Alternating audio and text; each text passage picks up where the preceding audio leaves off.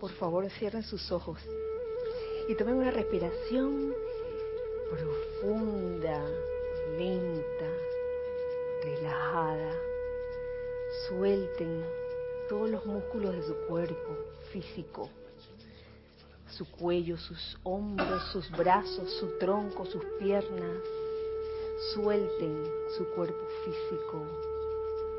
Permitan que a través de esta relajación realmente puedan ser ese yo soy. Y saquen fuera también todo pensamiento, sentimiento, memoria que no tenga nada que ver con el momento presente. Yo soy, yo soy lo que yo soy. Les pido ahora que visualicen en el lugar donde estén, en este caso, alrededor de esta sede, visualicen un círculo mágico de protección, un círculo mágico hecho de pura luz blanca con radiación rosa.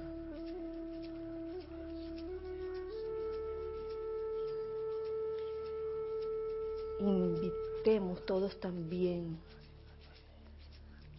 a entrar en este círculo mágico al amado Señor Mahashohan.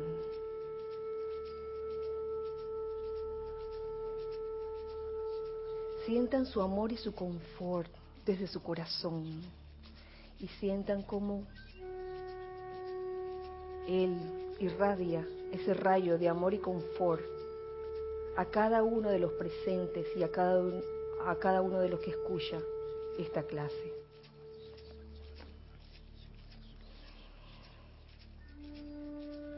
Magna, radiante y envolvente presencia de este centro de esplendor divino atrae alrededor de este hogar y todas sus actividades tu círculo mágico.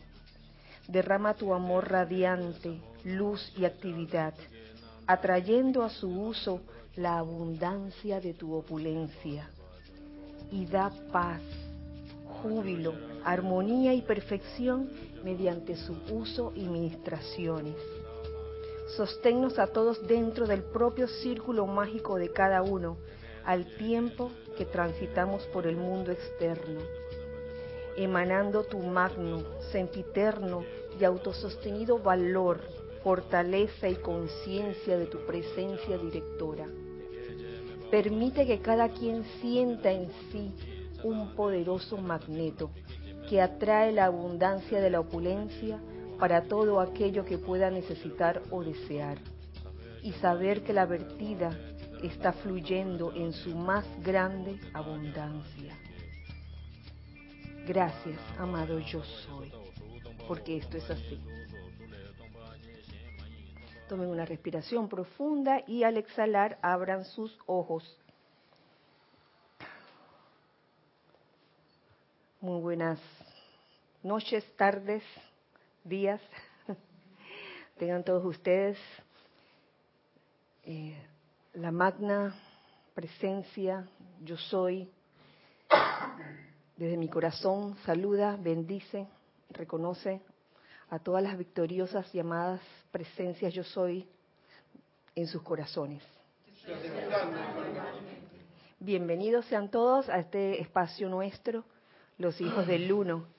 Gracias, queridos hijos del Uno, que están aquí presentes en carne y hueso, por estar aquí, por el simple hecho de estar aquí. Gracias.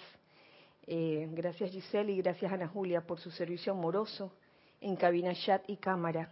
Y a los hijos del uno que están a través de esas cámaras, a través de las redes, a través de todo este cableado, eh, escuchando, viendo la clase, ya sea en vivo o en diferido, gracias también por estar aquí. Eh, les enviamos de aquí, de los hijos del uno de aquí, un cálido abrazo, cálido y húmedo abrazo también, porque estos son días muy especiales. Aquí en Panamá ha estado lloviendo a cántaros, las ondinas están felices y en verdad es una bendición. Siempre se ha dicho, o a través de los años se ha dicho, que cada vez que llueve es como si fuera una actividad de purificación. Y yo así lo siento, yo no sé ustedes, pero yo siento así, que es una actividad de purificación constante, constante. Y la prueba está en que todos los años llueve. Ahí la constancia de la purificación, la importancia de, esa actividad en todos nosotros que no deberíamos dejar de hacerlo. Eh, pasan cosas en las vidas personales de cada uno y aún así, eh, si en verdad estamos, creemos, creemos de verdad en la enseñanza de los maestros ascendidos, creemos en verdad que ese yo soy habita en nosotros y que somos ese yo soy, entonces deberíamos ser constantes en actividades como estas de purificación. Eh, y no dejarnos desmoronar por ninguna situación. Y es por esto que la clase de hoy se llama Hogar Dulce Hogar. hogar Dulce Hogar. Y les invito a los que están conectados ahora mismo y a los que están aquí también que aporten con sus comentarios acerca de lo que ustedes piensan que es el hogar, qué es el hogar, qué es un hogar para ustedes. Esa es la tarea de toda, la, de, toda esta hora de clase. Así que ya saben, ¿a alguien se le ocurre ahora, así de buenas a primeras, que, que se les viene, que se les viene a la conciencia en cuanto a lo que el hogar es? No tiene que ser algo estudiado. A ver, a ver, Salomé.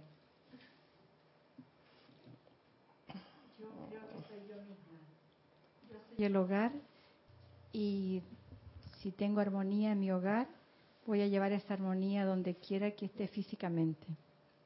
Gracias, Salomé. Oye, te adelantaste.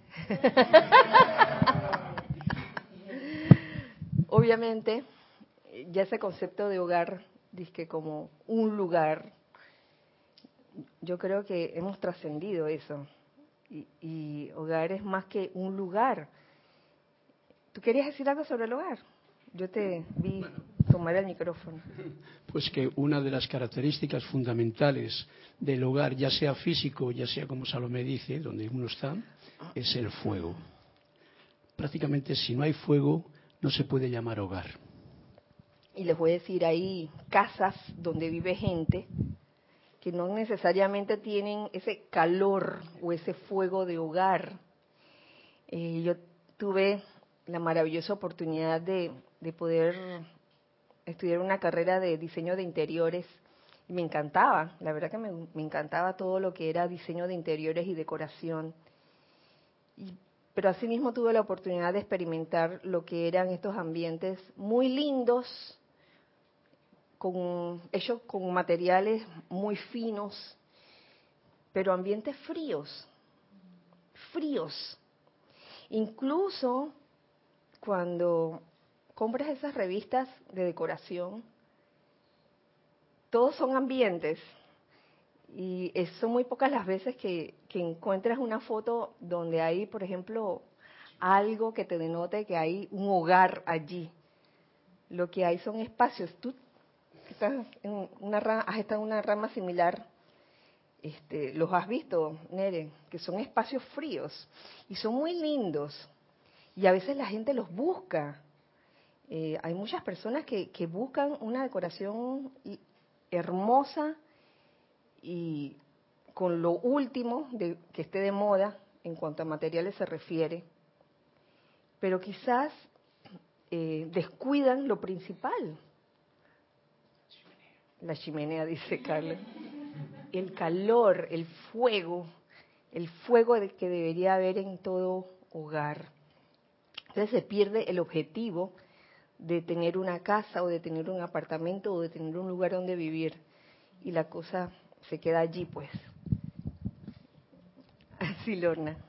Yo siento que el hogar es un sitio donde uno siempre es bienvenido y un sitio donde uno siempre puede y quiere regresar. Qué lindo, porque es así. Un sitio donde siempre eres bienvenido y un lugar donde quieres regresar. Y vaya que si hay ejemplos de lugares donde ya no quieres regresar. Primera y última vez que vengo a este a tal lugar o a tal casa, quizás porque no se ha desarrollado ese calor de hogar, ese concepto de hogar.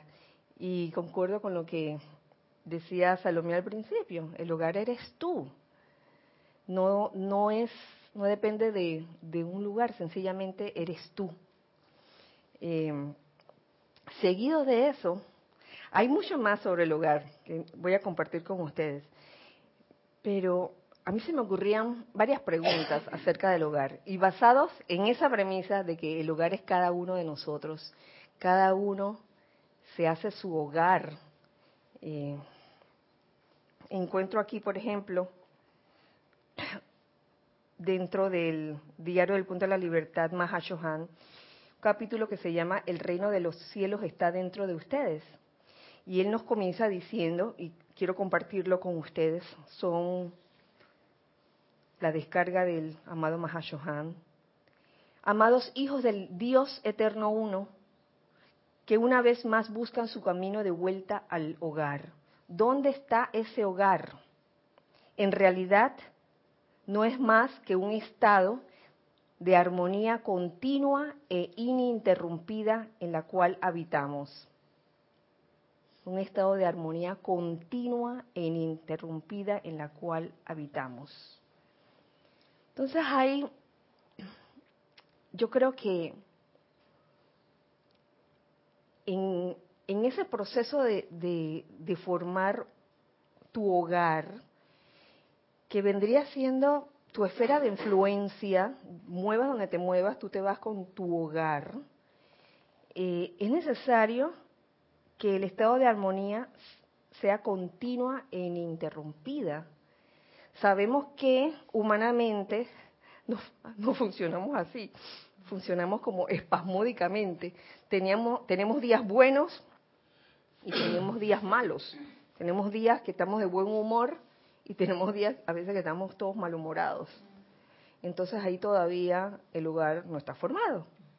Eh, es importante caer a la cuenta de esto, ¿no? Hogar es donde los sentimientos, los pensamientos, las memorias, las palabras habladas y las acciones están en completa armonía con la música de las esferas en todo momento, con la deidad y con el prójimo. No es solamente con la música de las esferas, ¿no? Porque es muy lindo vivirse así en los cielos tuchitas de Mario en el nirvana completo, si no estás asociado en forma armoniosa con tu prójimo, imagínate, con la deidad y con el prójimo. Yo creo que esta, esta cuestión, este, este punto con el prójimo, eh, toca una fibra quizás sensible para algunos, porque en este mundo, en este plano de la forma, eh, creo que eso es lo, parte de lo que hemos venido a aprender, a vivir en armonía con el prójimo. Tenemos algo en chat, gracias Gis. Giselle. Gonzalo Gómez desde Haití dice, Dios te bendice, Kira, Dios los bendice a todos. Hola Gonzalo, Dios te bendice, un abrazo hasta, hasta Haití. Hogar se puede decir que es el lugar donde no te hace falta nada y te sientes pleno, en paz y armonía. Así mismo es. Estés donde estés, fíjate. Estés donde estés. Y ese estado de conciencia de hogar se refleja pues también, obviamente, en la casa donde tú vives. Por eso es que se le llama hogar a la casa donde vivimos. Y a veces no ocurre de manera continua e ininterrumpida, cuando la idea es que sí lo podamos hacer de manera continua y sin interrupción. Que no nos haga falta nada. El, cuando tenemos esa conciencia de que no nos hace falta nada, estamos en un estado de armonía, ¿sí o no? El solo hecho de, sentirte que no te hace falta nada, ya es un estado de, de armonía. ¿Tenemos algo más? Sí. Gracias, El- Gonzalo. Elizabeth Aquino de San Carlos, Uruguay debe ser. Dice, hola Kira, Hola, Elizabeth. Bendiciones para ti. Pienso que el hogar no solo es en donde vivimos en armonía y amor con nosotros y con nuestra familia, sino que hogar es dentro de nosotros mismos y ahí sentimos amor para nosotros y para poder dárselo a nuestros hermanos y familia. Oh, Elisa, me gusta. Me gusta tu forma de pensar. Sí, porque muchas veces eh, pensamos que amor es solamente dar a los demás y descuidar quizás el amor hacia uno mismo, hacia lo que tú eres en verdad. Y por ese descuido nos la pasamos sí, este, convirtiéndonos en seres, cuidado que hasta medio necios, ¿no? serio, serio, porque vivimos dando los demás, dando a los demás y dando a los demás. Y a uno mismo qué. Eso sin, con- sin convertirnos en narcisos o egoístas. No se trata de convertirnos en, en seres egoístas y que, ah, yo, mí, mío, yo primero, yo segundo, yo tercero. Pero es necesario amarse uno mismo, como tú dices, Elizabeth, para poder amar a los demás. Y ahí venía mi siguiente pregunta de, de qué era un hogar, que era la siguiente, la pregunta era, em.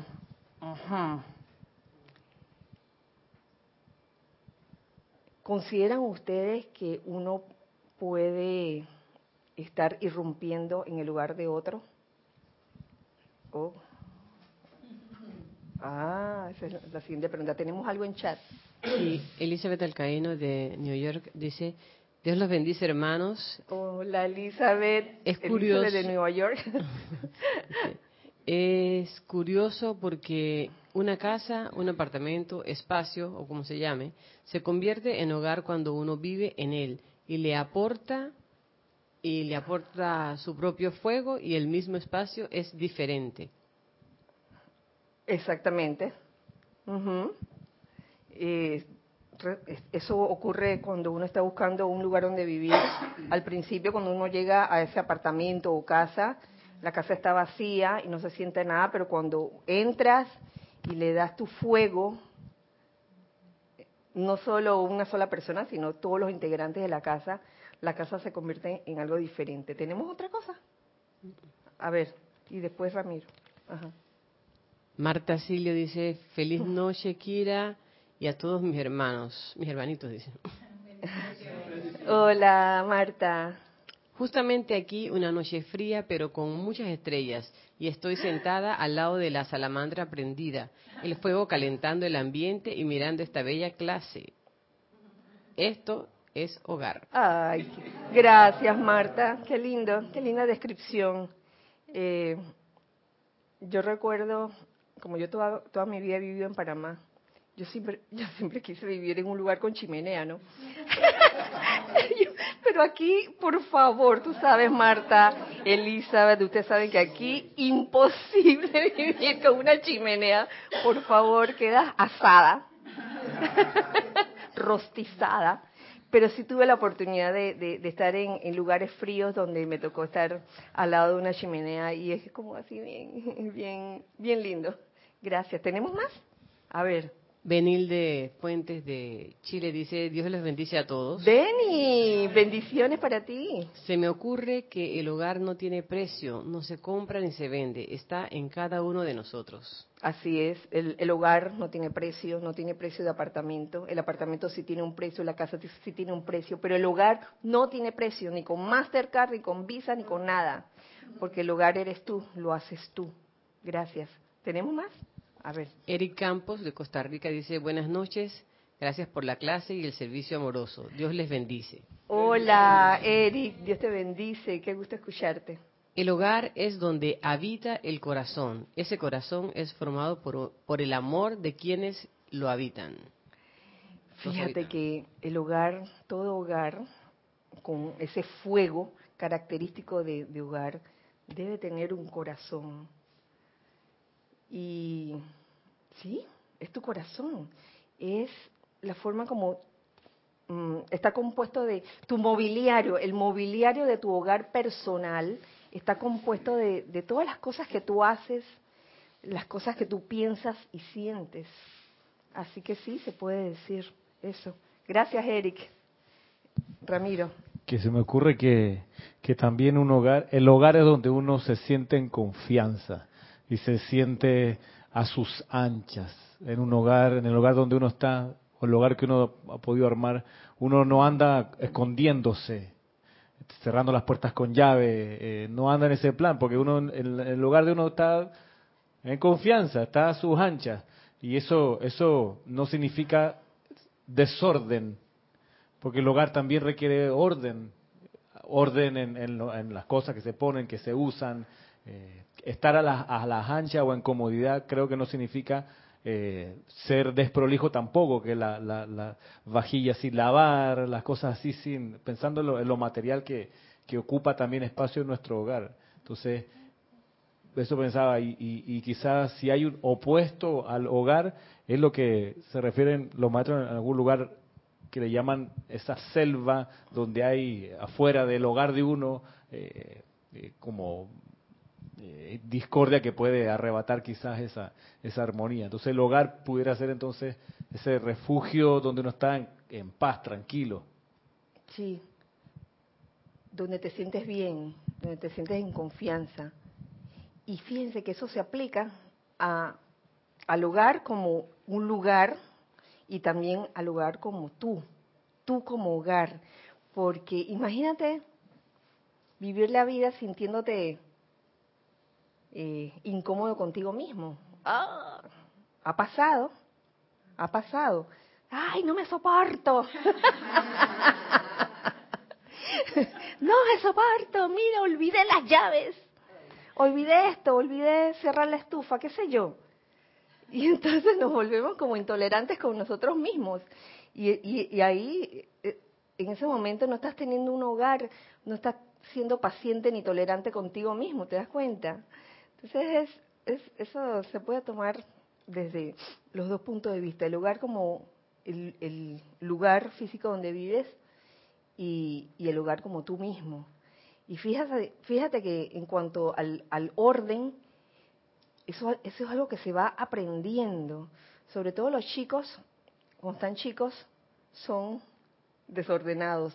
Quizás para aprender a ordenar sus cosas, a darse cuenta por sí mismos que muchas veces el, desorden no, no, lleva a nada eh, grato o, confortable.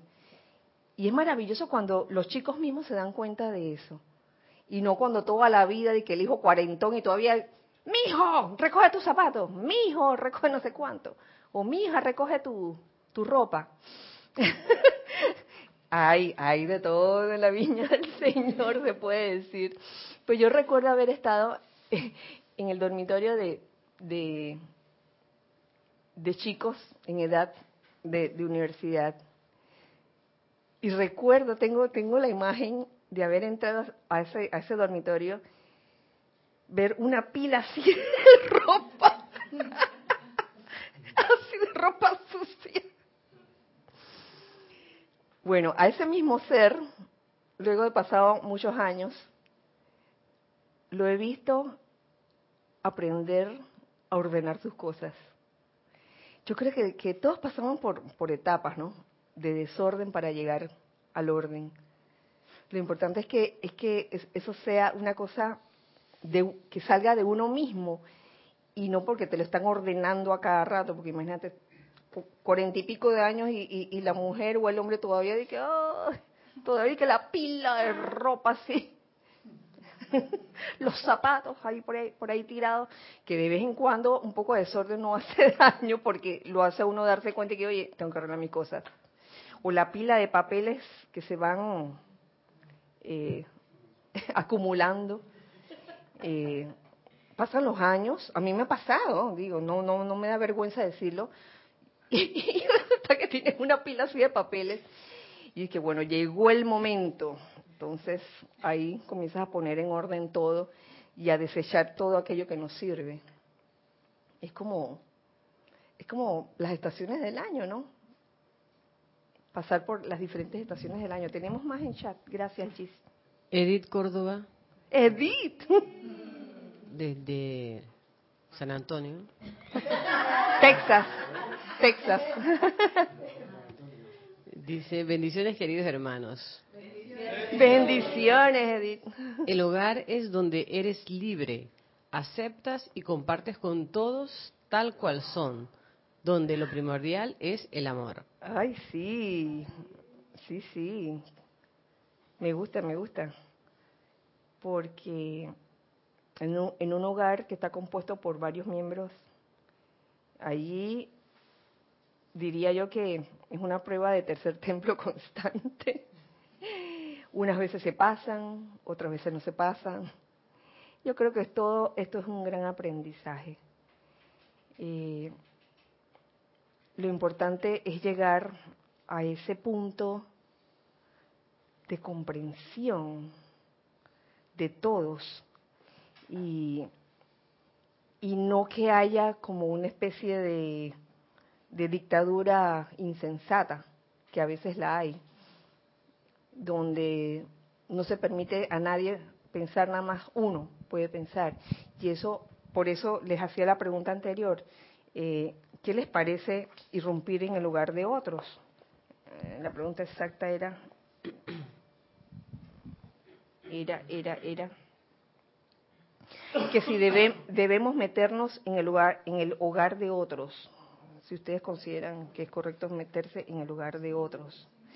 Y la siguiente pregunta era que si deberíamos permitir que otros entren a nuestros hogares, que esa es la otra. Entonces, eso de meternos en el hogar de otros, visto de manera eh, como que el hogar eres tú, eso sucede a veces cuando, cuando queremos arreglarle la vida a los demás. Nos la pasamos arreglándole la vida a los demás y, y, y, y pensamos que, que nuestra postura esa es la que es. Con nuestra forma de pensar, con eso le vamos a arreglar la vida al otro. Y muchas veces lo que requiere el otro es aprender a crecer solo. Aprender por cuenta propia lo que debe hacer para formar su hogar. A ver qué piensan ustedes. Tenemos algo en chat. Gracias, Gis. Yari Vega dice, Dios les bendice, hermanos. Bendiciones, Yari. Ella tiene una consulta. Consulta. Pregunta. Ah, no traje mis cartas. Dice, el hogar, como se ha mencionado, es todo espacio que ocupamos, entonces nuestro auto, el lugar de empleo o hasta el transporte colectivo, donde se comparten muchas horas del día a día, también es un pequeño hogar. Sí, sí, el hogar es donde tú vayas. Es más, ahí hay quienes pasan más tiempo fuera de la denominada casa donde eh, habitación donde vives, pasan más tiempo afuera. Entonces, el lugar donde tú vayas, ahí está tu hogar. Tú haces del lugar donde te desempeñas, donde laboras, haces, haces de ello tu hogar. Si no te sientes a gusto allí, la pregunta es, ¿qué estás haciendo allí? Entonces, procura, procura crear, crear tu hogar. Entonces, la cuestión no es de que, ay, voy a cambiar de lugar porque este lugar me incomoda. Vas a otro lugar y ese otro siguiente lugar te incomoda.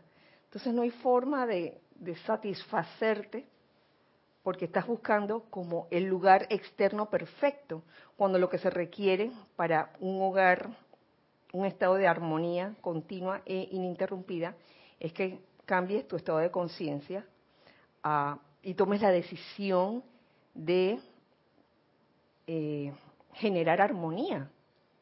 Así de sencillo. Y la armonía se te puede ir hasta por una tontería. Eh, eh, ayer fue que me sucedió, ah, ayer o antes de ayer, me sucedió una tontería. Estaba yo buscando estacionamiento en, en una placita, estaba esperando, estaba, no había estacionamiento y me dediqué a esperar en el auto y en eso iba saliendo un auto que estaba detrás de mí, estaba saliendo y yo eché para atrás y no había nadie. Y en ese momento el carro pasó, el carro que, salió del estacionamiento, y, enseguida entró otro carro. Ok. Y en eso pasó otro carro al lado mío, y la mujer bajó, era una, mujer, bajó el vidrio y me insultó. ¿Qué me chocas? Que no sé cuánto. A mí me tocaba. Yo no la había visto. Yo dije, ay, señora, perdone. Si usted quiere el puesto, tómelo, perdóneme. Y la mujer estaba, estaba pero súper malhumorada conmigo y bueno, la, la reventó conmigo. Yo me sentí mal, la verdad que me sentí mal porque no me gusta que me hablen así.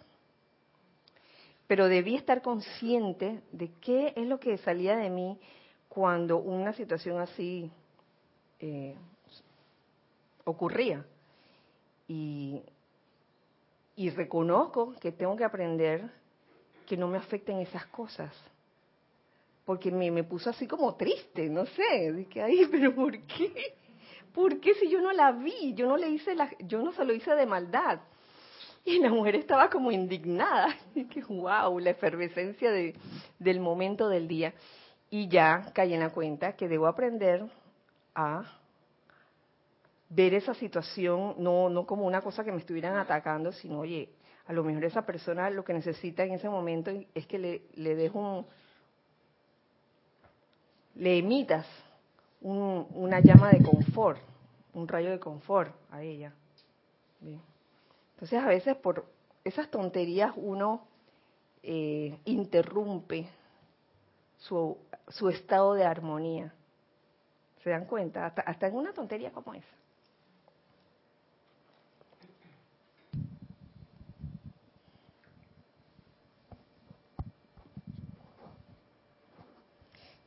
Si debemos meternos en el lugar de otros. Ahí yo veo también las veces que, que queremos como o pretendemos arreglarle la vida a otros. Y yo creo que como estudiosos de las enseñanzas de los metros ascendidos, hay dos, hay dos características que en este caso impedirían que, que uno tuviese un hogar o un estado de conciencia de armonía ininterrumpida. Y esas dos características que se me ocurren son, por un lado, el deseo de dominio y por otro lado, el deseo de competencia. Por un lado, el deseo de dominio, que es cuando siempre quieres estarle diciendo a otras personas qué hacer Y a veces nos comportamos así y lo hacemos sin darnos cuenta. En estos días cumplió mi mamá y una amiga de ella, su mejor amiga, fue al almuerzo y ella tiene una fama así que le gusta le gusta ordenar o le gusta mandar. Y estamos todos sentados felices, cada uno en su puesto, y de repente me saluda y me dice, quítate de ahí, quítate de ahí hazte más para allá, quítate de ahí que me voy a sentar aquí. Yo dije,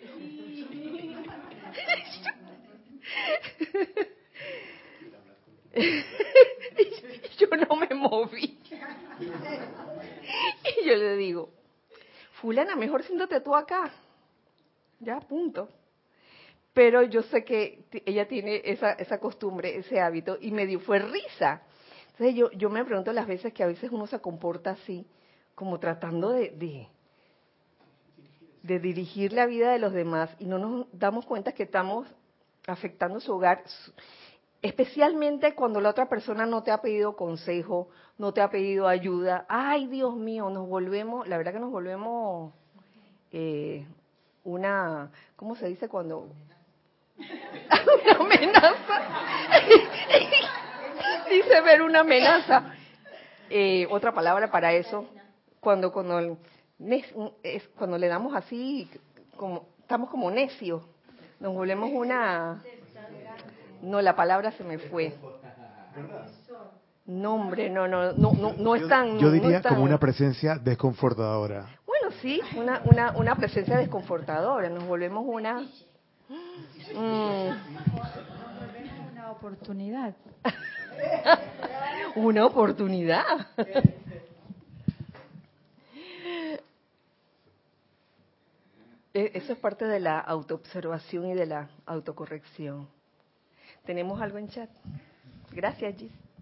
Juan Carlos Plaza de Bogotá, Colombia, dice, los padres a veces cometen el error de meterse en el hogar de los hijos, si tomamos que el hogar también es el libre albedrío. En el hogar de los hijos, eh, allá asumo que son hijos mayores, ¿no? ¿Verdad?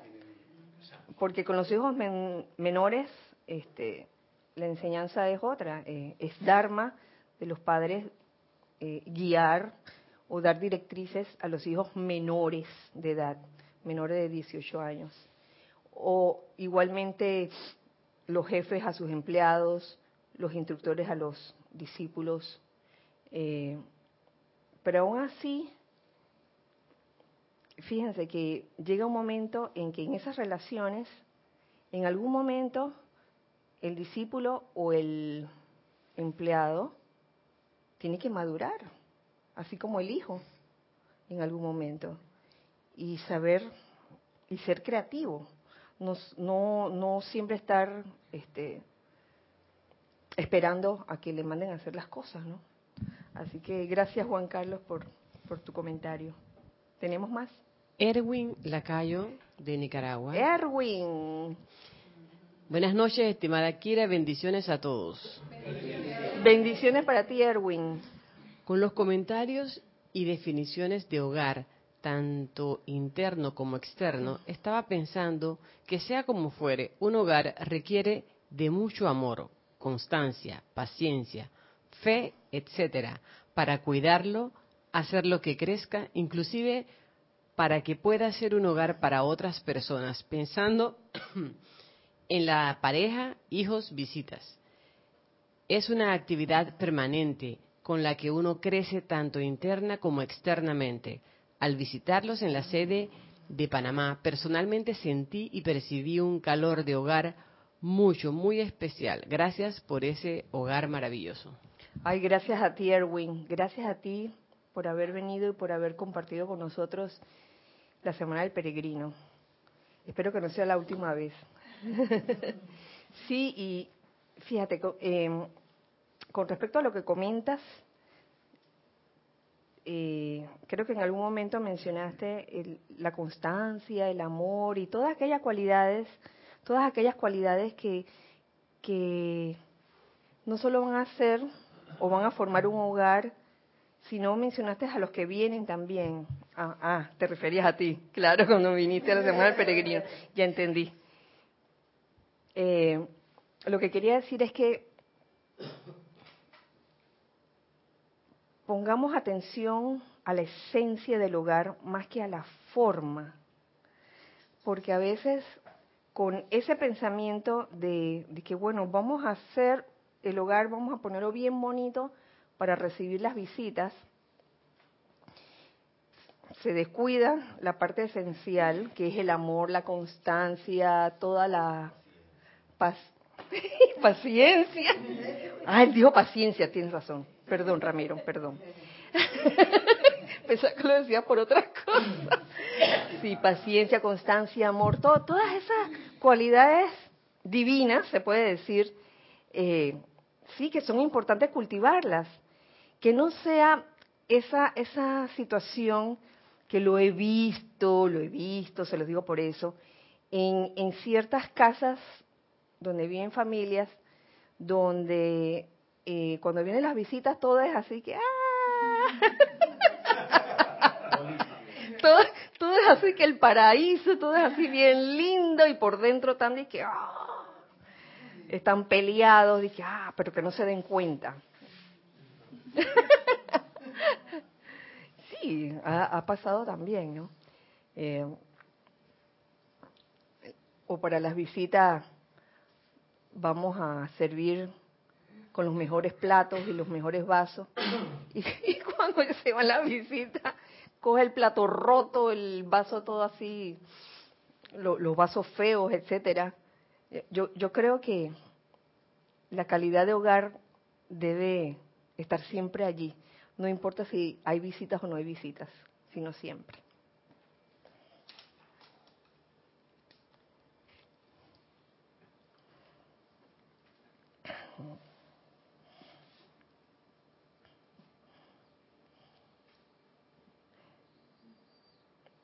La causa de infelicidad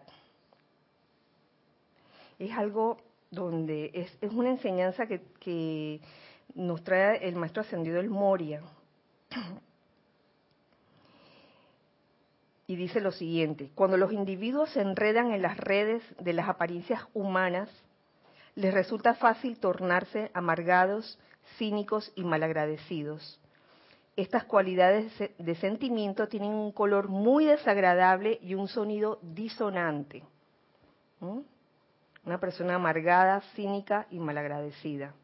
Considerando que cada individuo vive dentro de la energía que él mismo emite, cuanto más de este sentimiento genere, tanto más infeliz se tornará. O sea que se está haciendo daño a sí mismo. Una persona que en su hogar, que es su esfera de influencia, tiene esas características de amargado, cínico y malagradecido. De igual manera, cuanto más sentimientos constructivos genere, tanto más feliz será. Por tanto, aún por razones personales, conviene aprender a generar un aura de naturaleza feliz, ya que tal es el hogar que el alma tendrá que habitar hasta que el mismo individuo cambie ese hogar mediante el empeño autoconsciente. Tal es el hogar que el alma tendrá que habitar. Por tanto, conviene aprender a generar un aura de naturaleza feliz. No importa, y vuelvo, esto, esto lo he dicho tantas veces, no importa lo que esté sucediendo en el momento, al mal tiempo buena cara. De verdad que sí. Y en, esa experiencia tan, ese detalle tan tonto que, que, viví ayer con, con, la señora que me dijo, me dijo cosas muy feas y estaba malhumorada. ¡Wow! Eh, viendo esto, a la luz de esto, me di cuenta de que no he debido reaccionar como reaccioné. Y lo importante no es meter la pata, tampoco. De que, ay, mía culpa, ahora no voy a vivir feliz el resto de mi vida solo por eso. No, al contrario, que esas metidas de pata o esos errores nos sirvan para aprender de ellos y seguir adelante.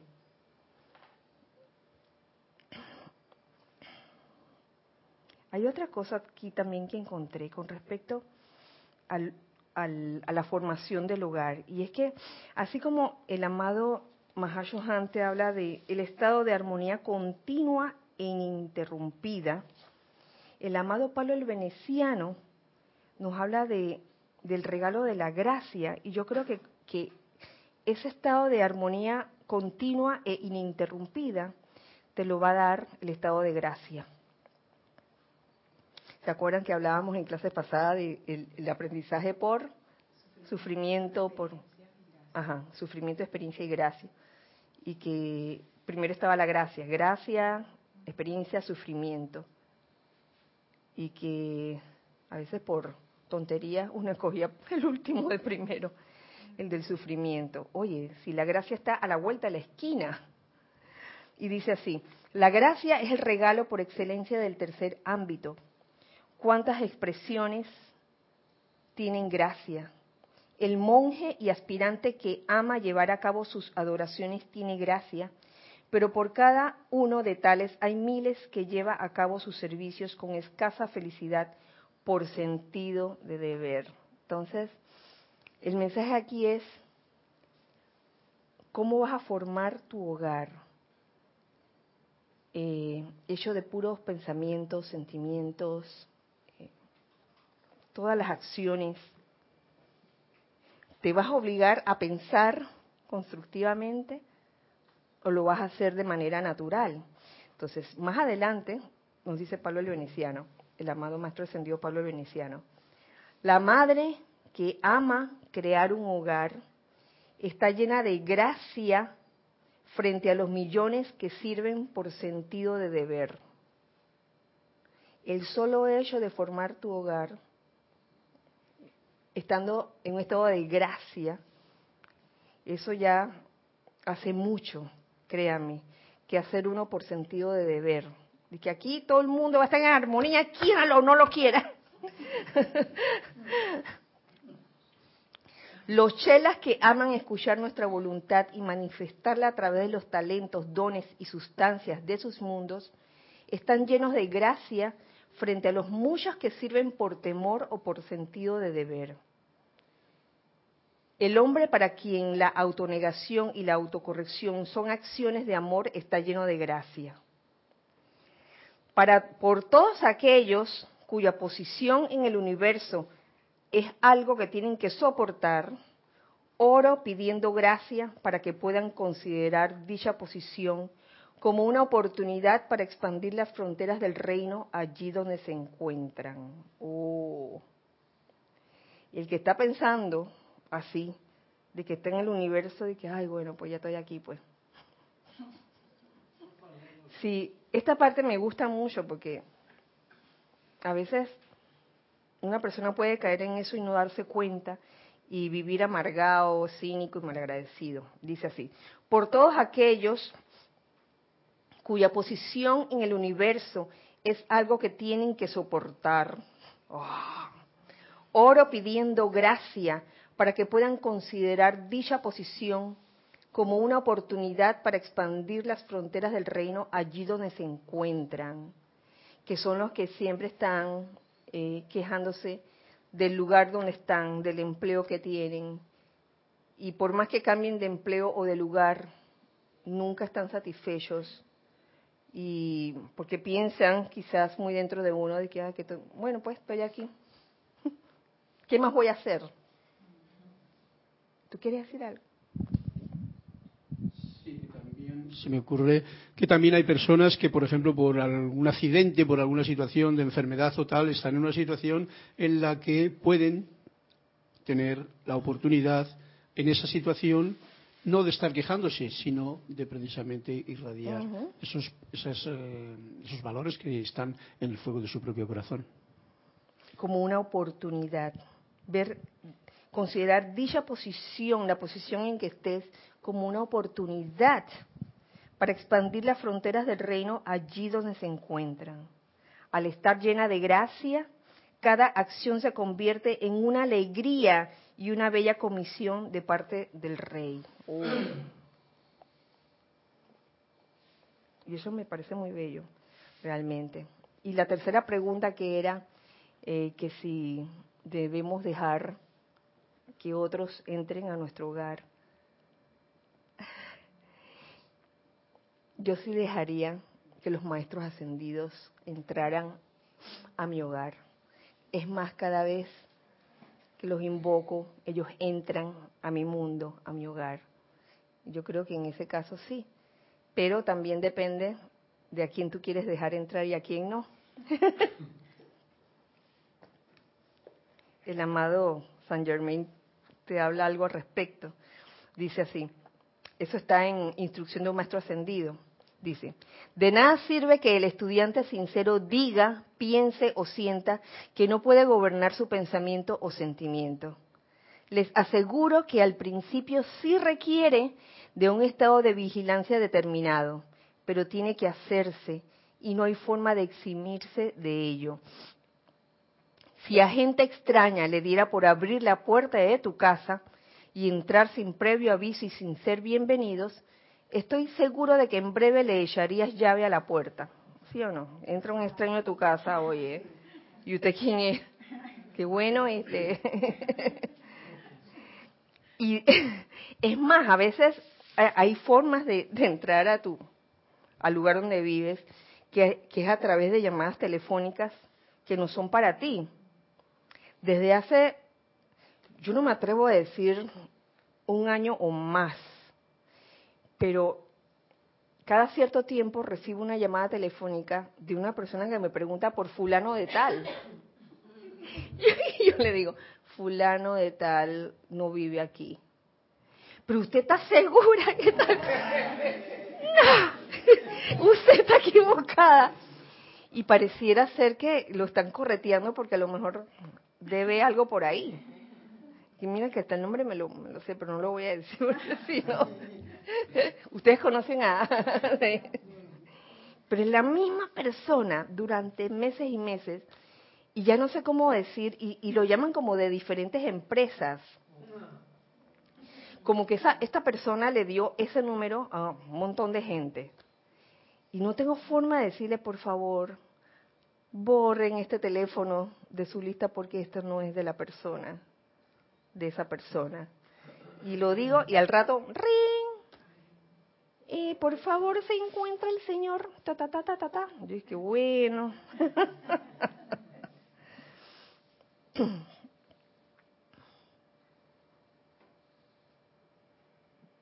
y de ser necesario, mira, estoy seguro que en breve le echarías llave a la puerta y de ser necesario colocarías un letrero en el exterior diciendo que únicamente los invitados pueden entrar y que nadie será recibido sin aviso previo. El mismo principio se puede aplicar a la hora de gobernar el mundo mental o de los pensamientos, colocando un letrero afuera del círculo mágico de nuestra vida activa exactamente de la misma manera en que lo haríamos afuera de la puerta de nuestro hogar. Entonces, sí, esto me recuerda la película, el, Doctor Strange del domingo pasado. ¿Se acuerdan cuando hicimos el comentario de, de, de los planos astrales? De que uno, solo porque no ve la cosa, piensa que no está pasando nada y, la importancia de constantemente o diariamente envolverse en un tubo de luz, un óvalo de luz blanca resplandeciente, etcétera, etcétera. Todas las actividades, hay muchas, hay varias actividades que tienen que ver con esta, con este, con la protección personal de, de uno. Aquí el amado San Germán tiene una que quiero compartir con ustedes, que dice así, Magna presencia, rodéame con tu poderoso círculo mágico, de manera que nada distinto a ti pueda encontrar la entrada en ningún momento. Vela porque esto sea sostenido sin interrupción en todas partes, y con tu invencible poder y sabiduría, capacítame para gobernar y calificar eternamente todo pensamiento y acción externa con tu pleno dominio. Oh, sí. Hablando un poco de, de las energías destructivas, no quiero hablar mucho de eso, se puede ver desde dos puntos.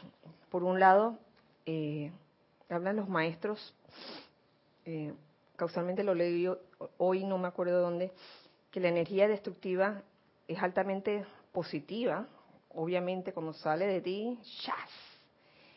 pero que también puede darse el caso de que uno por andar de descuidado por allí permita que una energía destructiva entre a tu mundo. Entonces, ¿qué es lo que tú quieres en tu hogar? Y cuando me refiero en tu hogar me refiero a ti, en tu esfera de influencia, qué quieres en tu mundo y qué quieres también en, el lugar que es como tu santuario, que es el lugar donde te sientes bien, donde te sientes en confianza, donde hay paz, constancia, amor, paciencia, donde hay donde debería haber todo eso. Este, si en verdad estamos cultivando porque ese hogar se mantenga así, o simplemente lo tenemos descuidado con toda la pila de ropa sucia, en ese desorden a veces mental, porque puede haber hasta un desorden mental, el desorden no, no es nada más de objetos, puede haber un desorden mental en el que tú te levantas por la mañana, por ejemplo, este es un ejemplo de desorden mental, y quieres hacer un montón de cosas, y por no poner las cosas en orden, eh, no te rinde, no te rinde el tiempo. Se te va todo el día y nada más hiciste dos de las diez diligencias que tenías que hacer. ¿Te ha pasado? Entonces uno, uno como que pone en orden sus, sus actividades, que bueno, obviamente quiero hoy hacer mis actividades desde las que tengo que hacer de más lejos hasta las que tengo que hacer de más cerca, ¿no? Cada quien tiene su forma de, de organizar su vida. O a veces de que, bueno, voy a lo más cercano y de repente voy alejándome más hasta llegar a lo más lejano y de ahí regreso, regreso a casa. Pero cada quien tiene su forma. Pero a veces no ocurre así. A veces de que, ay, tengo que hacer esto y esto y esto y esto. Y entonces fuiste primero al lugar que más lejano estaba, de repente regresaste al lugar que estaba más cerca de tu casa y de repente te acordaste que tenías que hacer algo que estaba bien lejos. Bueno, y ahí se te forma un solo porque te ríes. ¿Cómo dice? Se acabó el día. Se prácticamente. Aunque hay veces que las diligencias que tienes que hacer como que te llevan a quizás a a que nada más puedes hacer dos o tres cosas, porque dependiendo de las diligencias, hay diligencias que requieren que hagas una fila increíble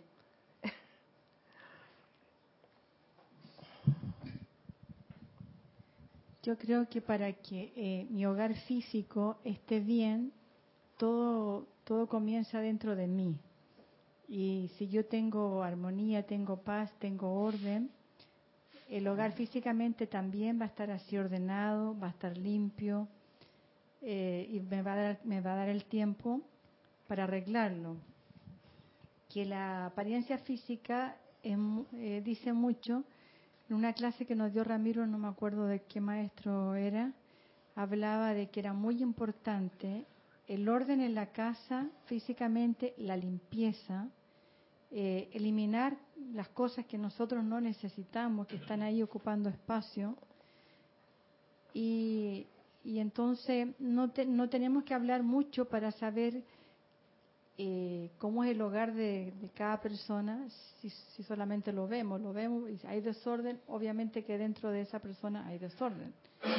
Y eso tiene que ver también con que te rinda el día, porque si, si hay, hay armonía, hay paz en mi mundo interno versus en mi casa físicamente, todo va a fluir. Porque a mí me pasa, por ejemplo, que me molesta ver en mi cama sin tender, entonces no la soporto. Y me levanto, me baño y pum, arreglo esa cama.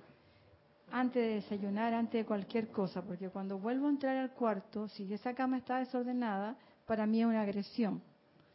Pero, por ejemplo, cuando mi hija chica era adolescente, su cuarto a ella no le importaba, era un caos.